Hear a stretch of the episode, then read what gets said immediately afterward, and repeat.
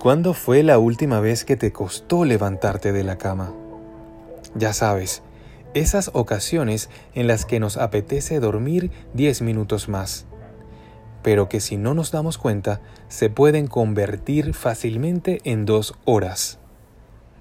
Y es que hay momentos en los que no nos apetece levantarnos, y no me refiero solo a la cama. Me refiero cuando alguien nos traiciona, cuando cometemos un fallo importante o cuando nuestra realidad nos sobrepasa. En esos momentos nos sentimos noqueados por la vida. Es como si nos hubiesen dado un fuerte golpe y estuviésemos emocionalmente por los suelos, sin saber qué hacer. En la Biblia está el profeta Elías y nos habla acerca de que él acababa de recibir amenazas de muerte por parte de la reina, y él se sentía tan agobiado que huyó al desierto, cansado de todo y deseando morir. Tras muchos días caminando, llegó al monte Oret y allí Dios le habló a través de un silbo apacible.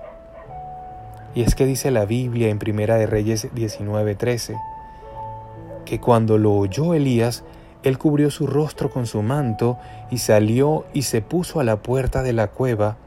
Y he aquí vino a él una voz diciendo, ¿qué haces aquí, Elías?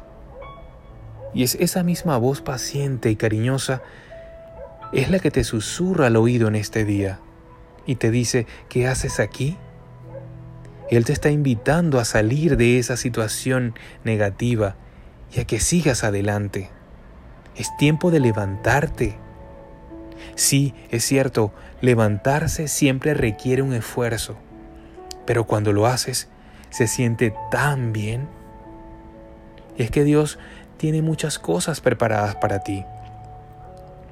Él te ama, Él siempre va a estar a tu lado y te va a renovar tus fuerzas. Él tiene un propósito para tu vida. Él quiere que dejes atrás todos esos agobios e inseguridades del pasado y corras hacia los brazos de Jesús. Recuerda siempre que eres una hermosa bendición de Dios y que te ama sea cual sea tu circunstancia. Que tengas un maravilloso día, que Dios te bendiga.